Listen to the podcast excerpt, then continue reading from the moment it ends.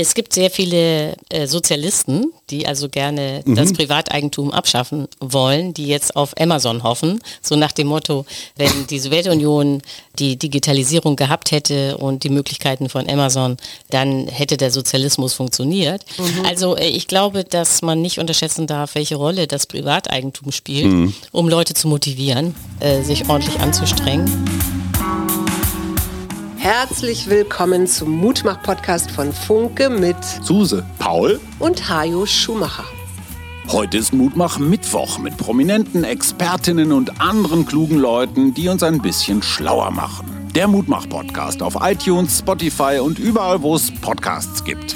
Gerne abonnieren, das ist für euch kostenlos, aber für uns ein Kompliment, das wirklich Mut macht. Und jetzt geht's los. Ja, und da sind wir, Hai und Suse Schumacher mit dem Mutmach-Podcast. Und heute haben wir eine Expertin. Wer ist es denn? Die Expertin Schatz. muss ich zuerst mal fragen, liebe Ulrike, wann, äh, in welchem Krankenhaus bist du in Hamburg geboren? Im Albertinen-Krankenhaus. Ey, weil Suse ist in Barmbek geboren und ihr seid beide im gleichen Jahr, also ihr müsstet euch eigentlich schon kennen von der Babystation. Ganz herzlich willkommen, Ulrike Herrmann, eigentlich Taz-Redakteurin, aber inzwischen auch Bestseller-Autorin. Und was so schön ist, das Buch Das Ende des Kapitalismus, warum Wachstum und Klimaschutz nicht vereinbar sind, ist ein bisschen sowas wie das Mantra in 470 50 Folgen Mutmach-Podcast. Weißt du warum?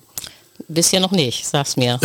weil, wir, weil wir in der Pandemie immer wieder festgestellt haben, dass unsere Wachstumsidee bescheuert ist, weil dadurch, dass zum Beispiel Flugreisen, Flugverkehr runtergegangen ist in der Pandemie, sind wir unseren Klimazielen ein wenig näher gekommen.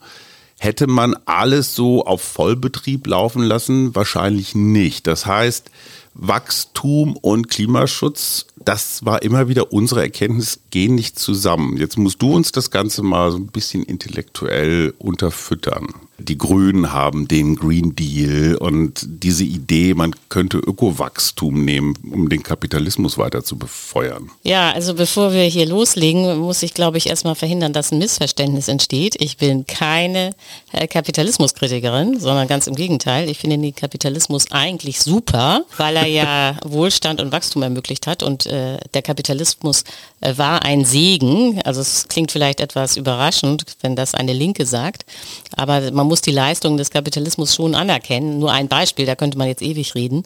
Aber früher, vor der Industrialisierung, vor dem Kapitalismus, war die durchschnittliche Lebenserwartung 35. Heute werden wir im Durchschnitt über 80. Und das ist ein Geschenk. So, das einzige Problem am Kapitalismus ist eben, dass er nicht nur Wachstum erzeugt, sondern dummerweise auch Wachstum benötigt, um stabil zu sein.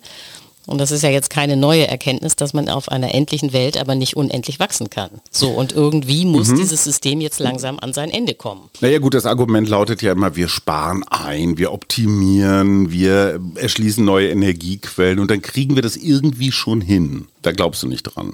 Nein, weil das ist äh, die Verwechslung von Betriebs- und Volkswirtschaft. Äh, und das läuft, seitdem es den Kapitalismus gibt, der ungefähr nur als Orientierung äh, 1760 in England entstanden ist, mhm. als die ersten Maschinen eingesetzt wurden. Also man kann sagen, Kapitalismus ist das gleiche wie eine Industrialisierung. Und seitdem, seit 1760, wird permanent äh, an der Nutzung von Rohstoffen und Energie optimiert. Denn das sind ja Kosten und die Unternehmen haben immer versucht, diese Kosten zu senken. Mhm. Und da ist man auch sehr weit gekommen. Also um nur ein Beispiel zu nennen, am am Anfang der Industrialisierung hat man eine, ein Pfund Kohle gebraucht, um ein PS zu erzeugen. Also wenn wir auf dem Niveau wären bis heute, dann gäbe es gar keine Autos, weil die viel zu viel Energie fressen würden. Mhm. Also man hat immer Energie gespart pro Wareneinheit, aber der, der Effekt war nie, dass man dann am Ende weniger Energie insgesamt verbraucht hätte, sondern stattdessen hat man einfach mehr Waren hergestellt.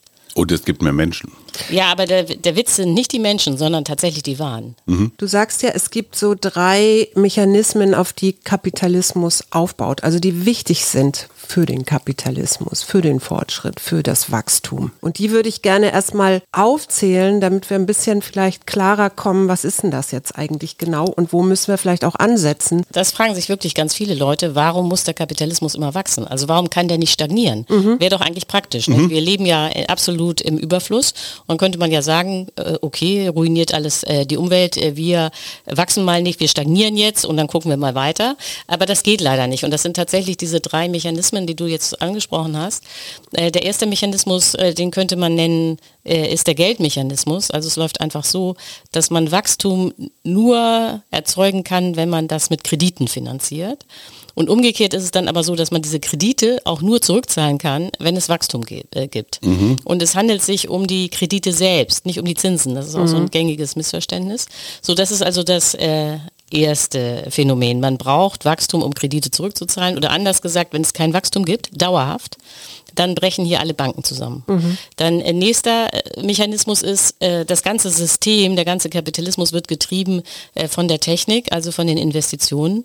Jetzt ist es aber so, das äh, weiß auch jeder aus der Praxis, dass Unternehmer nur investieren, wenn sie sich zusätzlichen Gewinn erhoffen. Mhm. Wenn es jetzt aber so ist, äh, Ach so, ein zusätzlicher Gewinn auf volkswirtschaftlicher Ebene ist das gleiche wie Wachstum. Wenn es jetzt also kein mhm. Wachstum mehr gäbe, gäbe es keinen Gewinn.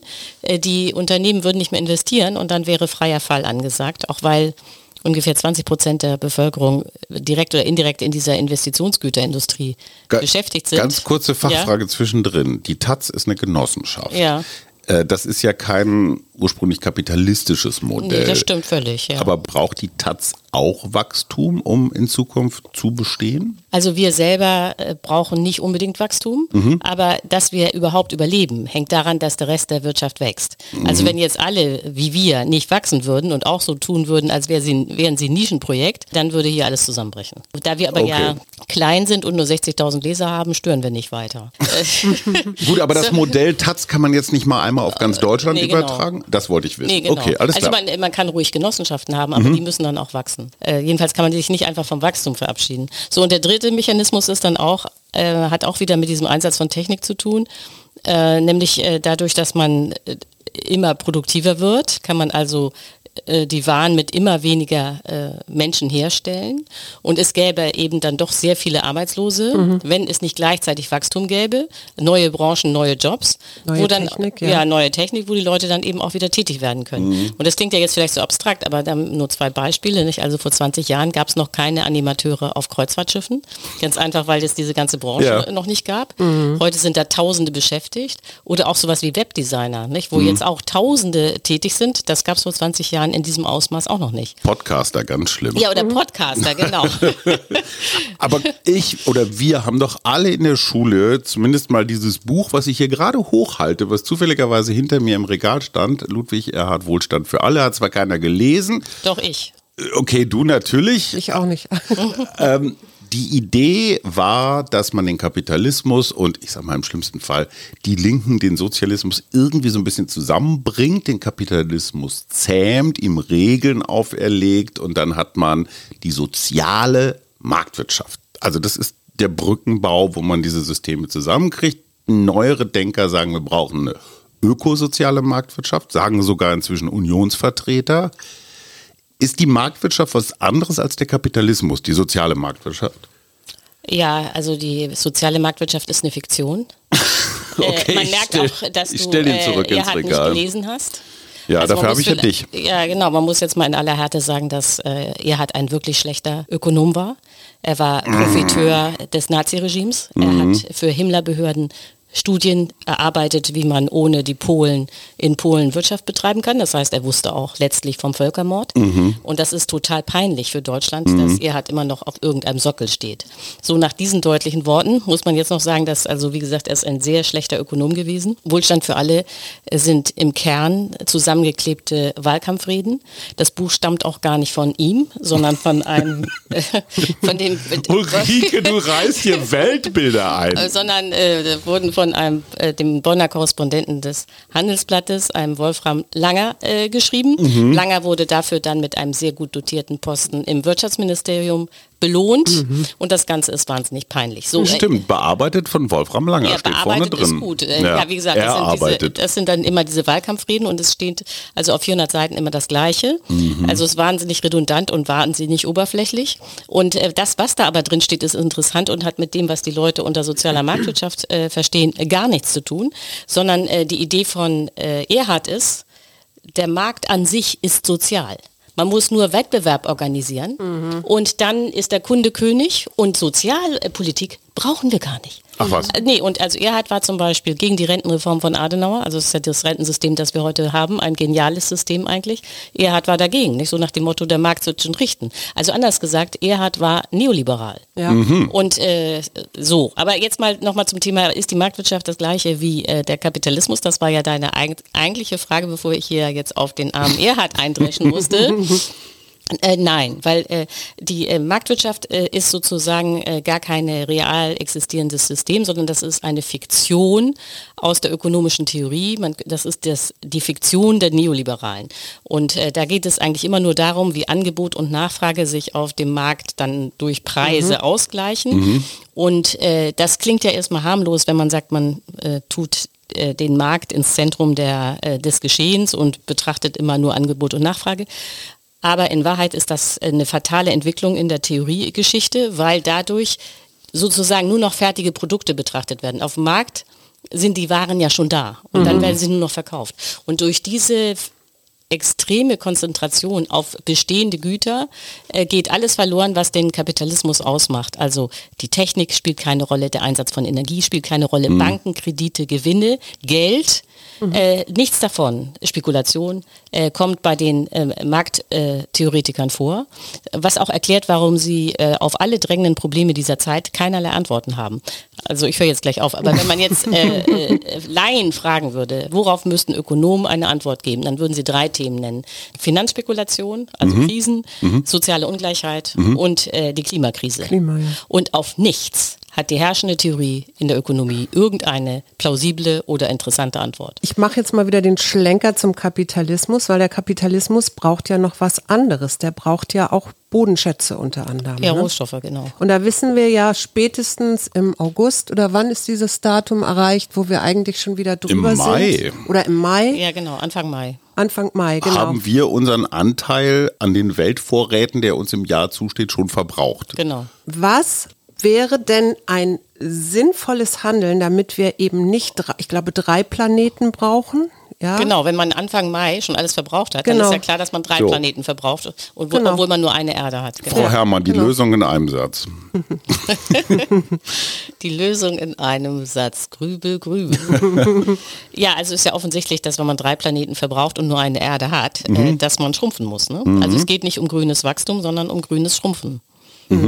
Das heißt aber, diese Idee vom New Green Deal, mit dem ja auch die Grünen in, in den Wahlkampf gezogen sind, hältst du auch für eine Fiktion? Ja, also das grüne Wachstum ist das offizielle Ziel aller deutschen Parteien. Übrigens nicht nur der Grünen, sondern auch die CSU ist offiziell für grünes Wachstum. Ne? Die deutschen Parteien unterscheiden sich nur äh, darin, wie schnell sie dann die Windräder aufbauen wollen, die dazu nötig sind. Aber alle wollen grünes Wachstum. Dann die EU will das auch. Da heißt es eben Green New Deal. Stimmt, Ursula von der Leyen, ja. Genau, und dann Internationaler Währungsfonds, Weltbank, EZB, Bundesbank, alle setzen auf das grüne Wachstum. Dann muss was faul dran sein. Ja, genau. Eigentlich. Ja, genau. Und das ist dann die nächste Frage. Und, äh, also eigentlich muss man ja sagen, grünes Wachstum ist eine wunderbare Idee, weil man dann ja nichts ändern müsste. Also der Kerngedanke ist, alles bleibt wie bisher, nur dass man eben äh, die Energiezufuhr äh, verändert. Denn die Klimakrise wird ja im Wesentlichen durch das CO2 ausgelöst, das dann wiederum vor allen Dingen dann entsteht, wenn man Gas, Öl und Kohle verbrennt. Also ist die Idee,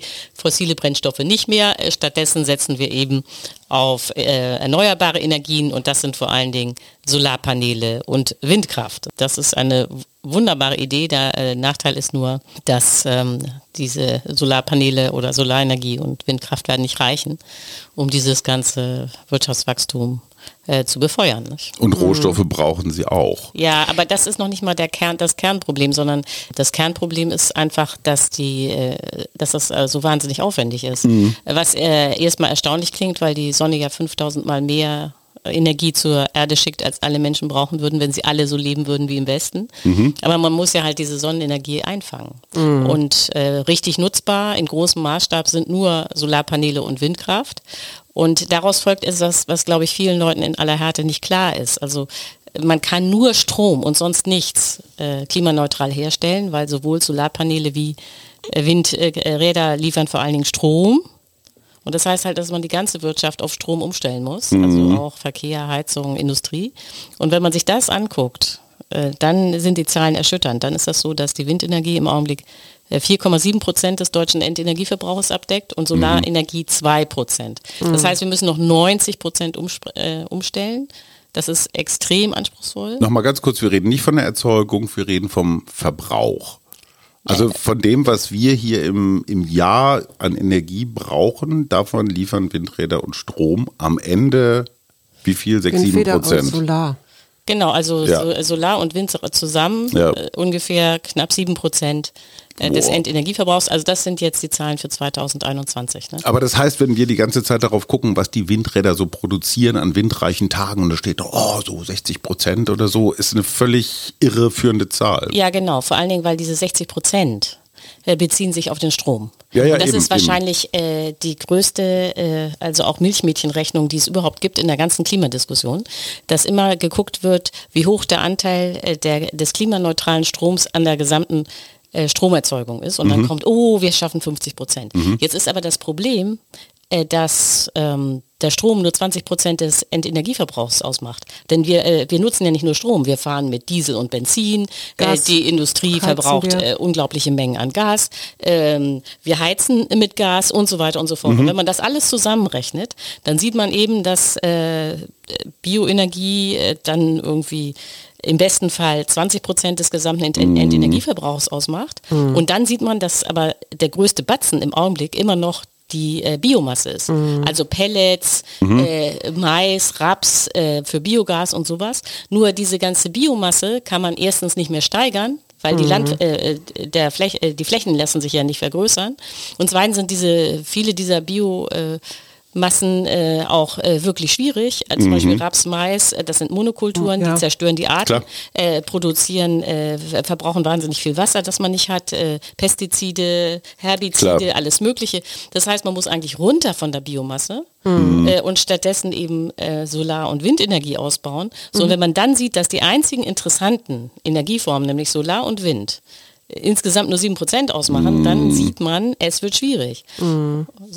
Genau. Es ist ja die und die chemische Industrie als ein Beispiel ist ja, glaube ich, ein großer Posten an Gasenergie, ja, also wo mhm. der Verbrauch äh, Gas für Gas wichtig ist. Stahl, so, Automobil. Ich, ich, weiß gar nicht, kann man das überhaupt so schnell umstellen? Also kann, könnte man hingehen und sagen, liebe Industrie, was hättet ihr denn für Alternativen, um Strom zu oder eure Energie zu nutzen. Ich nenne das gar nicht Strom, sondern Wasserstoff, Wasserstoff. Ja, also genau. man muss jetzt ja genau. Also die, äh, in der, was man schon mal sagen muss, auch durchaus anerkennt, ist, dass jetzt wirklich der letzte Manager verstanden hat, dass die Klimakrise existiert mhm. und dass man klimaneutral wirtschaften muss. Also das hat sich da jetzt rumgesprochen äh, und deswegen hat die Klima, äh, die Chemieindustrie auch schon mal einen Studienauftrag gegeben, äh, wo ausgerechnet werden sollte, wie viel grünen Strom sie brauchen, wenn alles bei ihnen äh, klimaneutral funktionieren soll. Und genau, äh, das habt ihr jetzt eigentlich auch schon angesprochen, das Problem der Chemieindustrie ist nicht nur, dass sie enorme Mengen an Strom und an Wärme braucht,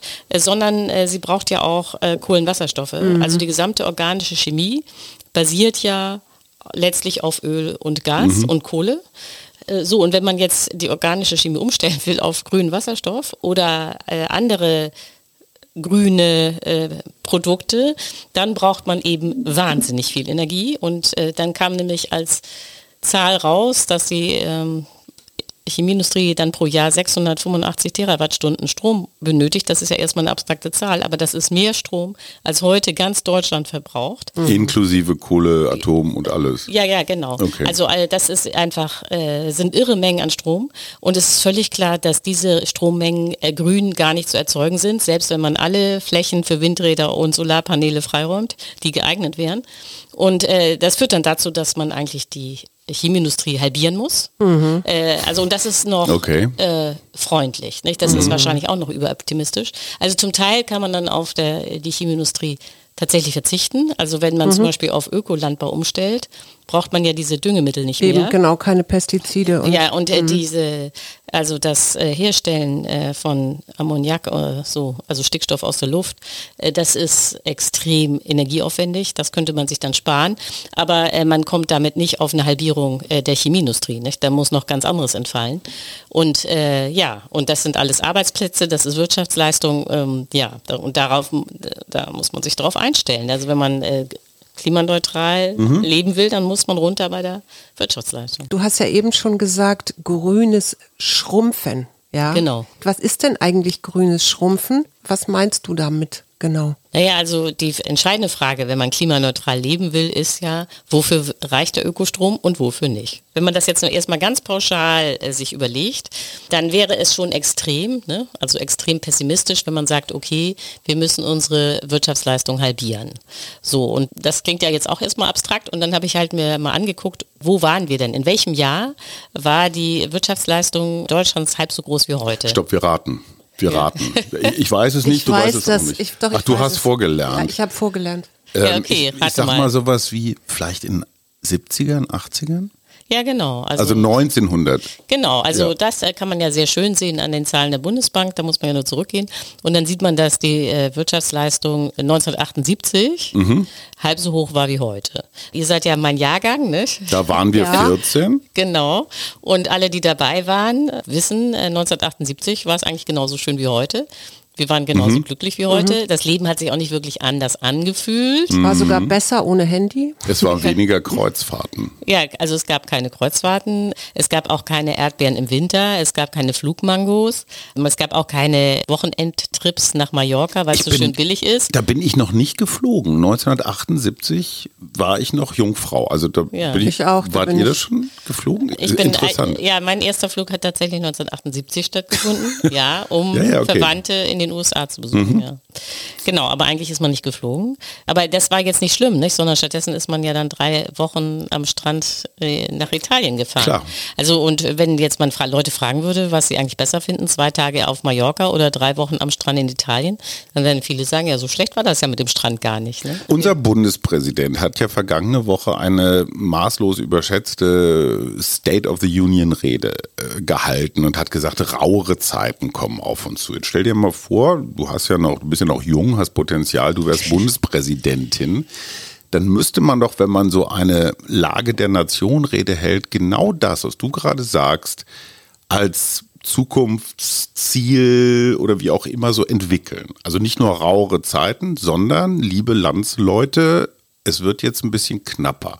Und ich glaube, das ist doch die größte Herausforderung, das Volk mitzunehmen. Ja, das stimmt. Also, aber ich glaube, äh, man müsste dann, um das Volk mitzunehmen, auch noch mal ein bisschen genauer beschreiben, was geht, was nicht geht, nicht, wenn man schrumpft. Also, denn äh, wenn man jetzt sagt äh, 1978, dann ist ja trotzdem klar, dass man nicht in das Jahr 1978 zurückkehrt. Klar. Also zum Beispiel, äh, seitdem sind ja die Krebstherapien viel besser geworden. Die würde man, Frauenrechte. äh, die Frauenrechte, äh, die würde man behalten. Natürlich auch die Jugendlichen würden auf gar keinen Fall auf ihr Smartphone verzichten. Dafür müsste man eine Lösung finden. Also die, also es wäre ein anderes 78, denn gleichzeitig würden Dinge, die damals sehr wichtig waren, doch wegfallen. Also dazu gehört beispielsweise das private Auto. Also äh, es ist offensichtlich, dass E-Autos technisch funktionieren. Sie fahren ja auch schon auf den Straßen, aber man wird nicht genug Ökoenergie haben, damit jeder in einem E-Auto sitzen kann. Denn das E-Auto ist auch die totale Energieverschwendung, weil weiterhin mehr als eine Tonne Material bewegt wird, um im Durchschnitt 1,3 Insassen zu transportieren. Nicht? Und diese Art von Verschwendung wird nicht mehr möglich sein. Also die Leute müssen Bus fahren. Das ist ja jetzt auch nicht das. Oder äh, Carsharing, oder nicht? ja, Carsharing wäre vielleicht möglich, hat aus meiner Sicht aber den Nachteil, dass es auch wieder sein könnte, dass die Leute äh, zu viel Auto fahren. Also nach dem Motto ist ja jetzt dann doch wieder billig, nicht? Jeder sitzt im Auto, jetzt fahren wir erst recht Auto. Oder das ist auch das Problem des autonomen Fahrens, ne? Das wird ja auch mal angepriesen. Das könnte dann sein, dass alle Leute mit dem Auto fahren, äh, drin sitzen und arbeiten, weil man ja nicht mehr äh, das, den Lenker bewegen muss. Also äh, wie auch immer, klar muss sein, dass der Energieverbrauch drastisch sinkt und damit auch das Angebot an Dienstleistungen und Waren. Du bist ja auch eine politische Journalistin und das, was du erzählst, klingt jetzt erstmal theoretisch alles nachvollziehbar, aber im alltäglichen politischen Kampf wird man Folgendes erleben, dass eine bestimmte Richtung sagen wird, das geht doch alles gar nicht. Diese doofen Grünen wollen uns was wegnehmen. Also du kriegst so eine Verzichts-, Mangel-, Einschränkungs-, so eine Negativdebatte da rein. Wie willst du mit demokratischen Mitteln diesen, ja, dieses Schrumpfen schön machen? Ja, also was auf jeden Fall stimmt, ist, dass, ist, dass Verzicht ganz heikel ist in der politischen Debatte. Also Das berühmt-berüchtigte Beispiel ist ja der Veggie Day, nicht? Alle waren dabei. Äh, Bundestagswahl 2013. Die Grünen haben vorgeschlagen, dass man freiwillig mhm. einen Tag in der Woche in öffentlichen Kantinen auf Fleisch verzichtet. Das war ein freiwilliger Vorschlag. Es war kein Gesetzesvorhaben. Das hat aber gar nichts mehr genutzt, sondern die Bild-Zeitung hat eine Kampagne gemacht und äh, die Grünen sind äh, überzeugt, dass das Stimmen gekostet hat ja. und haben dann in ihr Wahlprogramm 2014 geschrieben, es sei ihnen ganz egal, ob jemand Fleisch isst oder nicht. Also da, da die waren wirklich traumatisiert bis heute. ja, aber äh, also wie man das gut verkauft, äh, das weiß ich im Ernst auch nicht wirklich. Also wenn man jetzt eine Partei gründen würde, da steht drauf, äh, wir müssen verzichten, ne, dann kriegt die man Verzichtspartei. Da, die Verzichtspartei, dann kriegt Bombe. man 0,01 Prozent. Aber ja. äh, stimmen, aber der Punkt ist ja, wir müssen schrumpfen, um zu überleben. Also äh, es wird ja immer so diskutiert, das finde ich völlig irre, als hätten wir die Wahl. So nach dem Motto ist alles mhm. total anstrengend, das grüne Schrumpfen und das Ende des Kapitalismus. Ach nee, dann machen wir das lieber weiter mit dem Kapitalismus. Mhm. Aber das geht nicht, drei Planeten zu verbrauchen, wenn man nur eine Erde hat. Ne? Das ist einfach offensichtlich. Genau, aber kann man nicht auch vielleicht mit Gesundheit oder so argumentieren? Also weil ich jetzt zum Beispiel mal Folgendes denke. Fleischkonsum. Mhm. Ja, wir wissen alle, diese Viecher, ich habe da neulich auch mit meinem großen Sohn im Podcast drüber geredet, brauchen Futter. Mhm. Ja, also das wird irgendwo anders angebaut, meinetwegen in Brasilien oder so wird Soja Amazonas, angebaut, ja. genau, damit wir hier unsere Kühe füttern können, von denen wir wissen, dass sie auch noch, wenn sie damit dann fressen, irgendwelche Dünste, Furzen. Methan, Lassen genau. Nitrat in den Boden. Und so weiter und so fort. Genau, wir wissen, jetzt wenn wir zu viel Fleisch essen, ist das für unseren Körper auch gar nicht gut. Ne? Ja, also die Wahrscheinlichkeit, dass man Krebs kriegt, steigt deutlich, wenn man rotes Fleisch isst. Ich würde es noch ein weitermachen, weil die Themen, die uns gesellschaftlich, also die Bestseller, die neben deinem Buch stehen, drehen sich ganz viel um Achtsamkeit, um Entschleunigung, um, was weiß ich, Burnout-Prävention. das heißt aber doch, die Zukunft, die ja auch ein bisschen Vergangenheit ist, die du so für uns entwickelst, hat ja viele dieser Qualitäten. Sie wäre ja vermutlich nicht mehr so hyperturbomäßig, oder? Nee, das stimmt. Also auch das, was Susanne gesagt hat, dass man eigentlich äh, über die Gesundheit kommen könnte, stimmt. Mhm. Also äh, natürlich wäre äh, eine Wirtschaftsleistung, die um die Hälfte reduziert wäre, also da hätte man ein Leben, das entspannter ist. Nicht? Man wird ja gerade zur, zur Entspannung gezwungen. Also äh, das hatten wir ja vorhin, Italien, also mhm. dass man, man kann weiterhin in Urlaub fahren, aber man kann nicht ständig hin und her fahren. Das heißt, man müsste dann eben drei Wochen nach Italien fahren.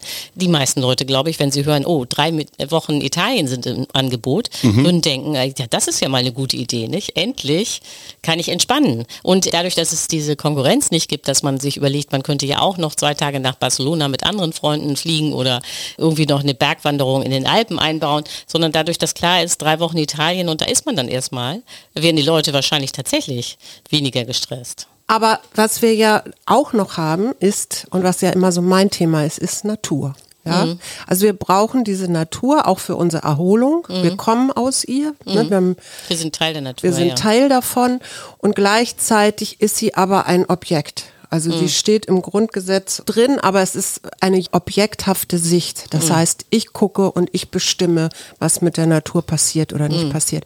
Müssten wir nicht da viel früher eigentlich ansetzen und sagen, wir machen sie zum Subjekt, so wie das in Ecuador ja durchaus schon Teil des Grundgesetzes, glaube ich, ist. Ja, also von mir aus kann man die Natur gerne ins Grundgesetz schreiben. Das Kernproblem ist, wie steigt man aus dem Kapitalismus aus, ohne eine schwere Wirtschaftskrise zu produzieren. Mhm. Also es ist ja unstrittig, dass das Ziel eine ökologische Kreislaufwirtschaft sein muss, wo man nur noch verbraucht, was man recyceln kann. Genau. Und wie diese ökologische Kreislaufwirtschaft aussehen kann, dazu gibt es ja auch schon ganz viele Visionen mhm. und Bücher und äh, das ist ein schönes Leben, nicht? wo man eben äh, regionale Produkte nutzt, saisonale Produkte nutzt, äh, wo man eben stark recycelt ähm, und äh, sie auch entspannt leben kann, weil nicht mehr so viel Angebotsstress ist.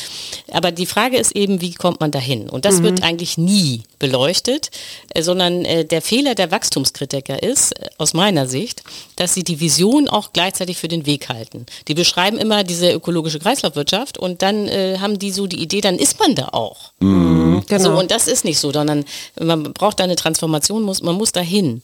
Und da gehen unterwegs, das muss einem klar sein, Millionen von Arbeitslosen, Arbeitsplätzen verloren. Um das nur mal ein bisschen zu beschreiben, das hatten wir ja vorhin schon, dass das mit den E-Autos wahrscheinlich die Energie nicht reicht. Jetzt muss man aber wissen, dass in Deutschland 1,75 Millionen Menschen direkt oder indirekt in der Automobilindustrie arbeiten. Mhm. Das, äh, die Energie wird auch nicht reichen fürs Fliegen. Jetzt sind aber 850.000 Menschen in Deutschland irgendwie direkt oder indirekt mit dieser ganzen mhm. Reise- und Flugindustrie verbandelt. Die Chemieindustrie hatten wir, wenn die sich halbiert, nicht, dann sind natürlich auch ganz viele Menschen in der Chemie- und Pharmaindustrie arbeitslos. So, und dann ist eben die Frage, was macht man mit all diesen Menschen? Das kann man ja nicht dem Zufall überlassen. Mhm. Und? Genau, und. Ja, das ist dann sozusagen mein Beitrag zur Debatte. Mhm. dann, äh, also ich bin ja Historikerin und äh, habe mir dann mal angeguckt, okay, gibt es denn in der Geschichte erfolgreiche Beispiele vom Schrumpfen? Und? Und eins gibt es, nämlich ausgerechnet die britische Kriegswirtschaft ab 1939, also die Wirtschaft unter Churchill. Denn die Briten hatten damals das Problem, dass sie den Zweiten Weltkrieg nicht wirklich hatten kommen sehen. Und dann, als er dann anfing, 1939, hatten sie zu wenig Waffen.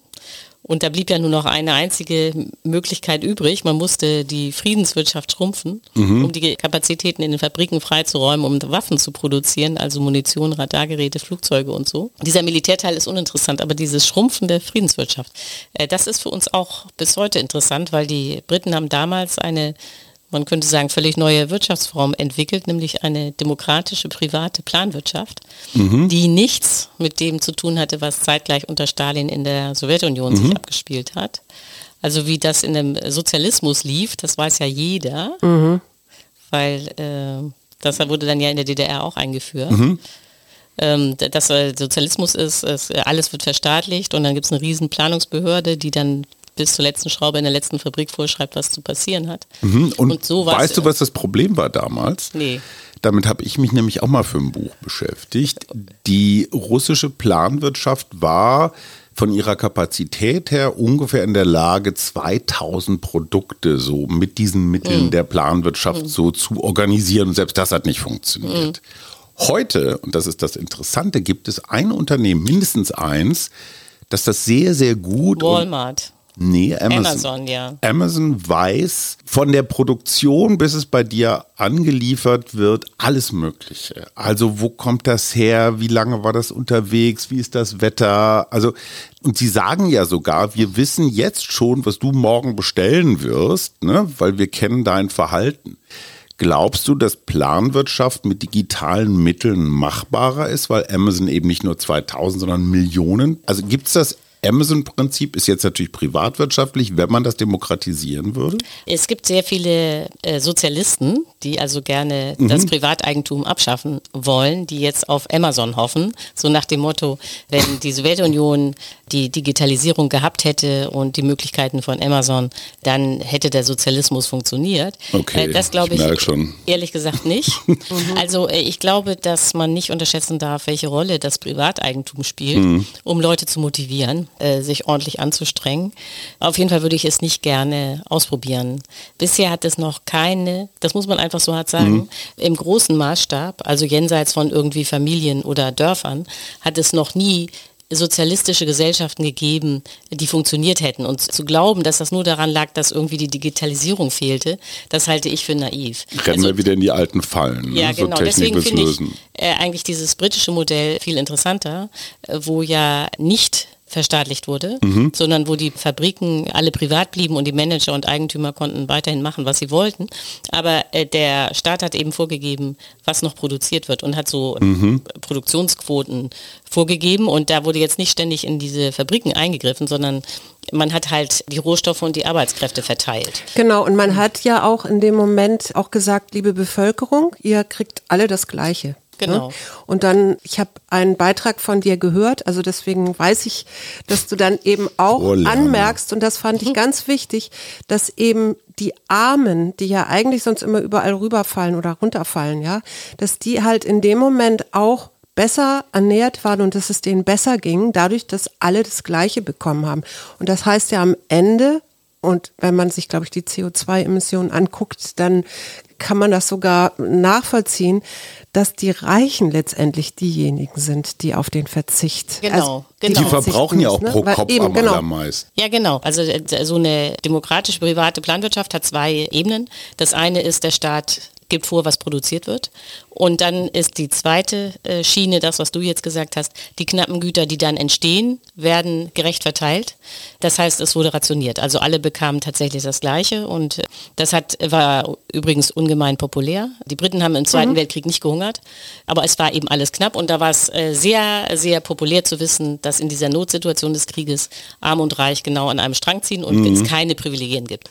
So, und man muss aber natürlich klarerweise sagen, das ist auch wichtig, damit die Leute nicht denken, oh Gott, und dann äh, gibt es wieder nur zwei Kleider mit zwei Knöpfen. Mhm. Äh, äh die, äh, die Briten 1939 waren natürlich viel ärmer, als wir wären, denn wir würden ja in das Jahr 1978 zurückkehren und dazwischen ja. lag ja äh, das berühmte Wirtschaftswunder, 30 Jahre stürmisches Wachstum. Also wir wären jetzt nicht so arm wie die Briten, aber trotzdem muss man rationieren äh, und gerecht verteilen, damit das klappt. Denn das hattet ihr ja nun auch schon gesagt, gesagt und das stimmt absolut, die Zahlen sind echt, echt erschütternd. Die Reichen verursachen die Klimakrise, nicht die Armen. Also mhm. es ist mhm. so, dass das oberste Hundertstel, also das reichste Prozent in Deutschland, emittiert pro Kopf 118 Tonnen CO2 im Jahr und die unteren 50 Prozent, also die ärmere Hälfte, kommt auf 5,9 Tonnen. Mhm. Hammer, ne? Ja, das heißt, äh, die ja. Reichen emittieren 20 mal so viel äh, CO2 wie die mhm. Armen. Und äh, das zeigt auch ganz klar, dass die Klimakrise nicht zu lösen ist, wenn nicht die Reichen verzichten. Ja. Und dieses Prinzip gilt auch ganz generell für die Welt. Also es gibt mhm. sehr viele Länder, die haben überhaupt kein Klimaproblem. Also so, so die Einwohner von Malawi äh, emittieren 100 Kilo CO2 pro Kopf pro Jahr. Mhm. Und klimaneutral wäre eine Tonne pro mhm. Kopf pro Jahr. Das heißt, die können sich noch entwickeln und sind immer noch klimaneutral. Das heißt aber auch, dass, weil das oft kommt, nicht? die Überbevölkerung in Anführungsstrichen ist nicht das Problem. Ja. Also wenn ganz Afrika keinen einzigen Menschen hätte, hätten wir trotzdem eine Klimakrise. Mhm. Nicht? Also weil die reichen Länder produzieren diese Klimakrise, nicht die Armen.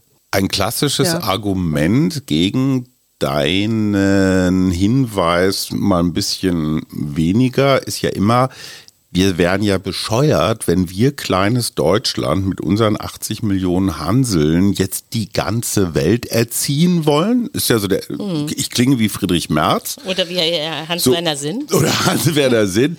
Äh, es sollen doch erstmal die Chinesen oder die Inder, die haben doch viel mehr und so weiter. Wir können doch da gar nichts machen. Ist das ein Argument? Ich meine, solange die Energie in China staatlich subventioniert billig ist, geht ein Stahl, Chemie, Zement, ich weiß nicht was Unternehmen nach China. Das ist aber fürs Klima nicht besser. Was richtig ist an diesem Argument, ist natürlich, dass Klimaschutz nur global geht. Mhm. Also es liegt natürlich auch daran, dass das CO2-Molekül ja keine Grenzen kennt.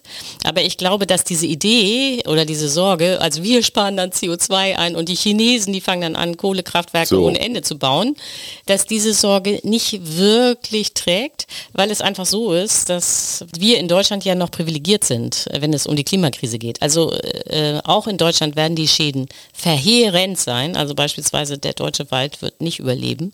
Aber trotzdem wird es nie so sein oder in absehbarer Zukunft nicht so sein, dass man in Deutschland nicht überleben kann. Das wird sehr unbequem hier, aber man kann hier überleben.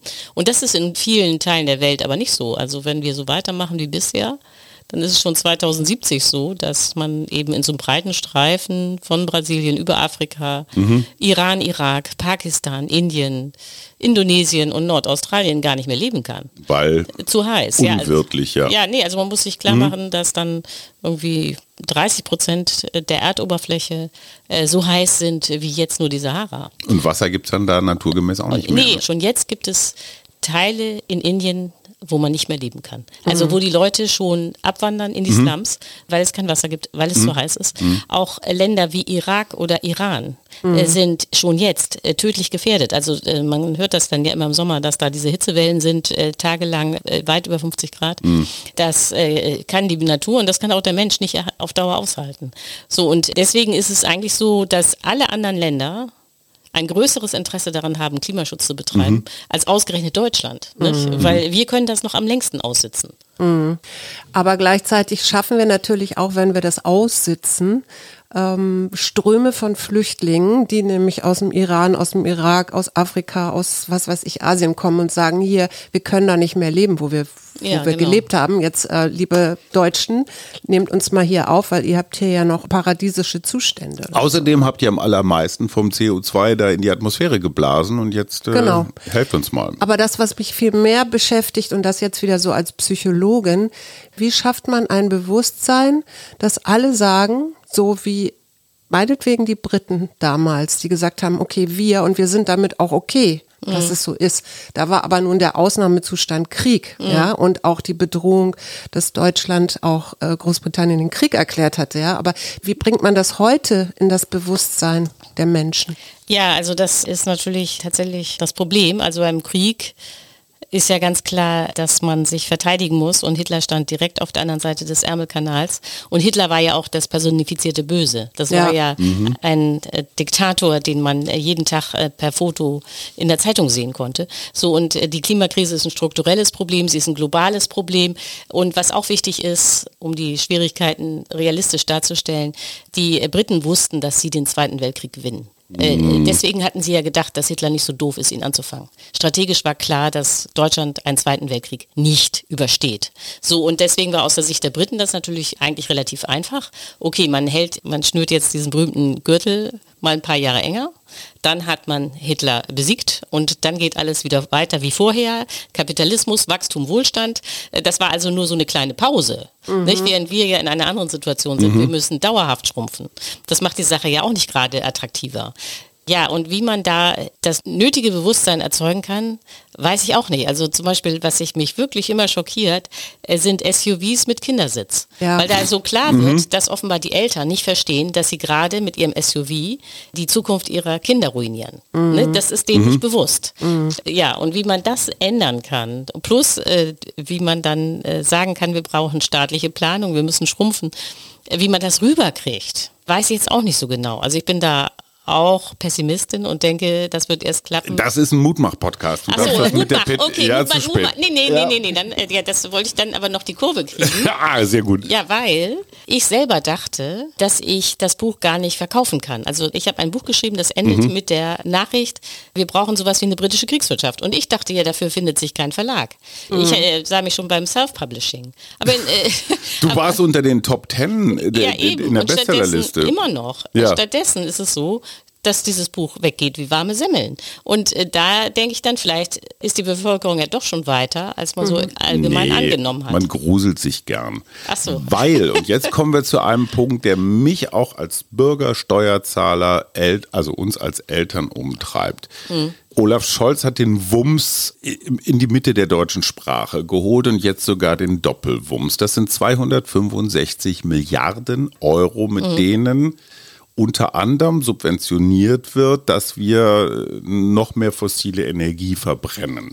Herr Schumpeter, den ich auch nicht gelesen habe, sagt, ne, ich, ich hau nur noch mal ein Schlagwort raus, die kreative Zerstörung. Zum Kapitalismus gehört es eben auch, dass Unternehmen, die nicht mehr marktfähig sind, ja, vom Markt verschwinden. Wenn also zum Beispiel eine Papierfirma wie Hakle, die eine Premium-Klopapier-Strategie hatte, die offenbar nicht ganz funktioniert hat, wenn die in den letzten zehn Jahren nur einmal Geld gemacht hat, nämlich als wir alle Klopapier gehamstert haben. Dieses Unternehmen ist, sorry, liebe Hakle-Mitarbeiterinnen und Mitarbeiter, nicht mehr konkurrenzfähig. Das muss weg vom Markt. Oder Görz-Schuhe. Ja, die haben einfach Onlinehandel verpannt, weg. So, und jetzt heißt es aber, der Staat muss alles retten, jede Bäckerei, alles Mögliche. Da müsstest du doch als Radikalökonomin sagen, sorry, zum Kapitalismus gehört auch das Sterben von Unternehmen und wir subventionieren sie bis ich weiß nicht wohin. Ja, aber da darf man wieder Betriebswirtschaft und Volkswirtschaft nicht verwechseln. okay. Also ich meine, äh, äh, Schumpeter mit seiner kreativen Zerstörung hat ja dann einzelne Branchen oder einzelne Betriebe gemeint. Also äh, da gibt es ja viele Beispiele, auch äh, Olympia, Schreibmaschinen waren dann irgendwann weg vom Fenster, als der Computer kam. Aber das ist ja nicht die Idee, dass die gesamte Volkswirtschaft untergeht. Schon klar. äh, Nicht? Und äh, Schumpeter das ganze kreative Zerstörung funktioniert auch nur unter den Bedingungen von Wachstum. Mhm. Also Schumpeter war zum Beispiel völlig überfordert, als die Weltwirtschaftskrise ab 1929 losbrach. Das hat mhm. er ja mhm. miterlebt. Nicht? Er hat von 1883 bis 1950 gelebt und dummerweise war dann von seiner Theorie nicht mehr viel übrig, als die Weltwirtschaftskrise kam.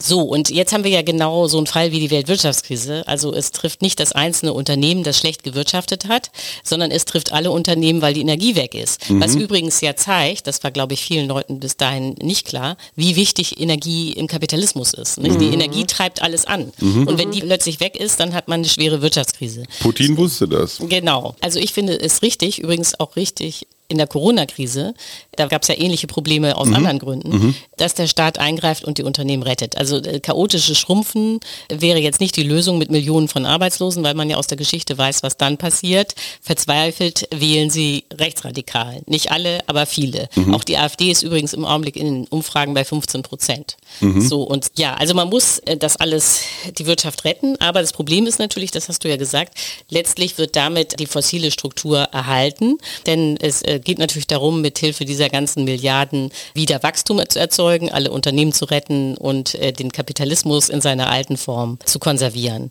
Und was jetzt mal ganz abgesehen davon auch noch ein Problem ist, also wie gesagt, ich finde es richtig, diese Milliarden jetzt auszugeben, weil es nichts bringen würde, Chaos zu produzieren. Aber im Augenblick, das finde ich völlig irre, wird ja der Gasmangel als reines Preisproblem gesehen. Also es wird diskutiert, äh, wie die Leute sich das Gas leisten können. Es geht völlig unter, dass wir auch ein Mengenproblem haben. Also die Preise sind ja nur deswegen so hoch, weil das Gas fehlt. Das fehlt aber objektiv, rein physisch. Und wir müssen wahrscheinlich 30 Prozent Gas sparen. Und dafür gibt es bisher gar keinen Plan.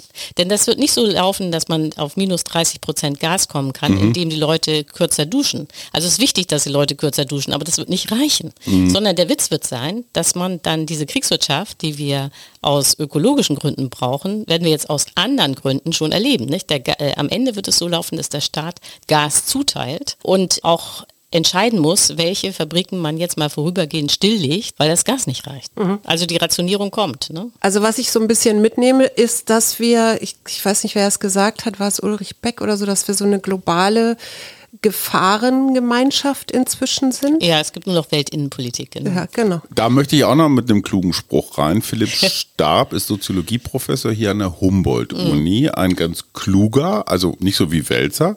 Achso, Entschuldigung, der macht ja Taz 2 bei euch. Entschuldigung. Nee, das darfst du trotzdem sagen. Darf ich trotzdem sagen. Der hat jetzt ganz frisch ein Buch gemacht, da geht es um das Thema Anpassung. Das mhm. ist ja letztendlich das, was wir diskutieren. Ja. Und das wird die Kerntugend dieser und der nächsten Generationen. Es geht von Selbstverwirklichung zu Selbsterhaltung. Bis dahin alles noch okay. Der hat mit jungen Menschen geredet, unter anderem auch mit Fridays for Future mhm. Aktivistinnen und hat folgendes besorgniserregende festgestellt, das Vertrauen in die Demokratie bei diesen jungen Menschen ist nicht sehr groß. Nicht, weil die alle irgendwie Extremisten mhm. sind, sondern weil die ganz pragmatisch gucken, ist die Politik mit ihren Instrumenten, mit ihren Abläufen, mit ihren Prozessen in der Lage, schnell und entschlossen zu reagieren? Antwort nein. Aber ich glaube, deswegen habe ich das Buch auch geschrieben und ich habe es auch eigentlich für Fridays for Future ge geschrieben. Ich glaube, das Problem ist, dass die Jugendlichen eine völlig falsche Vorstellung davon haben, was passieren muss, um Klima Neutralität mhm. zu erreichen. Also das sagt ja dieser Satz von Greta äh, Thunberg, sagt das ja sehr schön. Sie sagt, follow the science. Und die Idee mhm. ist, Wissenschaft reicht mhm. um Politik zu machen. Also genau, die, das sagt die, die, Philipp Stab auch. Ja, das ist so. Also wir haben hier die Klimaforschung und die sagt eindeutig, CO2 produziert die Klimakrise. Also müssen wir auf das Produzieren von CO2 verzichten und das soll die Politik regeln. Mhm. Und das Interessante ist, dass über Wirtschaft nie geredet wird. Der ganze mhm. Kapitalismus, die Struktur, die dieses CO2 überhaupt erzeugt, die wird ausgeblendet. Mhm. Also das, man muss sich ja im Kern äh, klar machen, Kapitalismus ist der Einsatz von Technik, um Wachstum zu erzeugen. Und diese Technik funktioniert nur mit Energie und bisher machen wir das eben mit fossiler Energie. Der Ausstieg aus dem Kapitalismus ist aber nicht trivial. Damit muss man sich befassen. Und wie gesagt, ich, äh, bis im Augenblick gibt es zwei Pole in der politischen Diskussion, die beide keine Lösung haben. Die einen sagen, grünes Wachstum, was eine Illusion ist. Die anderen sagen, die Wachstumskritiker, nein, nein, das wird nichts mit dem grünen Wachstum. Wir müssen eine ökologische Kreislaufwirtschaft anstreben, was richtig ist. Aber die beschreiben den Weg nicht. nicht. Die beschreiben nicht, wie man Millionen von Arbeitslosen verhindert und so weiter. Und dann, weil also immer nur Nicht-Lösungen diskutiert werden, passiert nichts. Und das versteht aber Fridays for Future nicht. Die denken, ja, wieso, Angela Merkel war doch Physikerin, warum hat sie nichts gemacht? Und denken dann immer, dass die Politiker schuld sind. Die kommen gar nicht auf die Idee, dass vielleicht die Lösung bisher fehlen könnte. Jetzt, wir sind ja dran und du hast dir ja darüber auch Gedanken gemacht. Jetzt wüsste ich aber gerne so kurz vor Schluss auch nochmal, was tust du denn?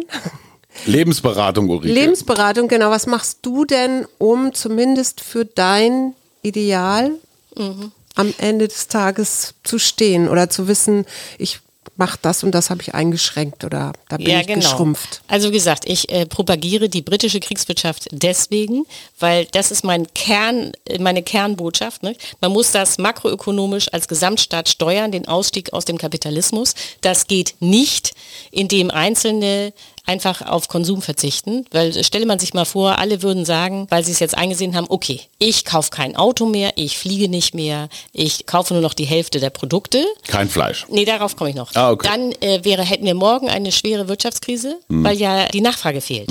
Also die, äh, das ist auch so ein ganz fundamentales Missverständnis, dass die Leute denken, sie konsumieren, um ihre Bedürfnisse zu befriedigen, weil das die Werbung erzählt. Das ist falsch. Wir hier müssen alle konsumieren, um das System zu stabilisieren und die Arbeitsplätze zu retten. Das heißt, ungeordneter Konsumverzicht, äh, Konsumstreik und so bringt gar nichts, sondern man muss gesamtgesellschaftlich aussteigen, indem man sich da so eine britische Kriegswirtschaft zulegt. Das ist natürlich jetzt sehr unbefriedigend, weil dann ist die Frage, ja, was kann ich denn machen? So, und das Wichtigste ist, wo man äh, klares Zeichen äh, setzen könnte, und das hatten wir jetzt äh, auch schon während des Podcasts, ist tatsächlich Verzicht auf Fleisch. Aus verschiedenen Gründen. Also das erste ist, äh, Fleisch ist ja extrem ungesund, hatten wir schon, und rotes Fleisch oder Fleisch produziert. Wahnsinnig viele Umweltschäden, also Methan, Gülle, dann haben wir das Problem mit, den- äh, mit den Futtermitteln aus dem Amazonas, Nitrat im Grundwasser und ist natürlich auch eine extreme Verschwendung. Also je nachdem, um welches Fleisch es geht, braucht man ja vier bis zehn Getreidekalorien, um eine Fleischkalorie zu produzieren. 60 Prozent der europäischen Getreideernte landen im Augenblick in Tiermägen. Also es wäre alles viel effizienter, wenn wir das Getreide direkt essen würden. Dann würde man Flächen freiräumen, die man wieder renaturieren könnte. Das Artensterben ist auch im Wesentlichen eine Folge des Fleischkonsums. Also das würde unendliche Entspannung schaffen. Man müsste auch gar nicht Vegetarier werden, weil der Mensch kann ja Gras nicht fressen, aber auf vielen, äh, ja, auf vielen äh, Flächen wächst nur Gras. Das heißt, man muss den Umweg über das Tier gehen, um diese Flächen zu nutzen. Aber man muss äh, radikal runter, also 130 Gramm Fleisch äh, pro Woche, so in die Richtung muss das gehen. Und der Witz wäre eben, beim Fleisch könnte man tatsächlich in den Konsumstreik treten, ohne jetzt gleich die gesamte Wirtschaft in den Abgrund zu steuern, weil die Landwirtschaft ist sowieso schon hochsubventioniert, enorm staatlich reglementiert. Und es würden ja auch gar keine Arbeitsplätze in der Landwirtschaft verloren gehen, wenn man kein Fleisch isst, sondern stattdessen müsste man dann ja Getreide anbauen.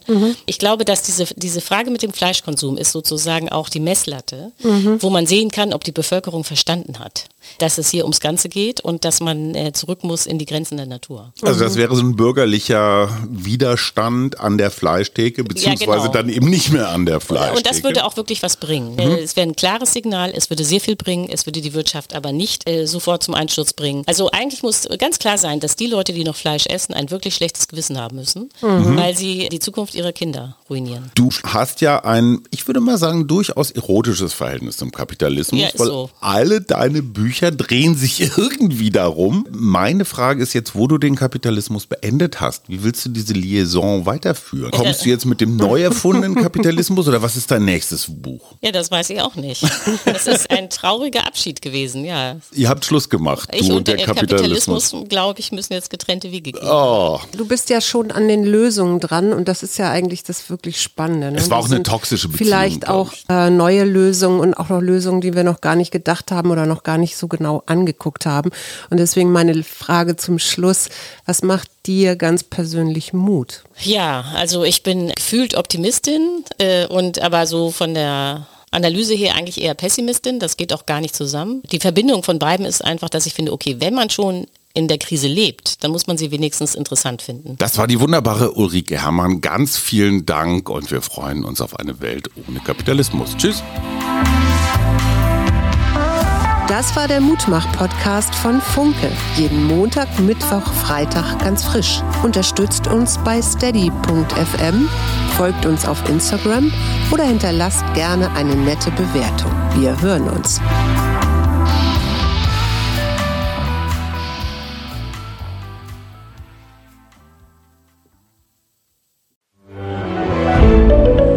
Ein Podcast von Funke.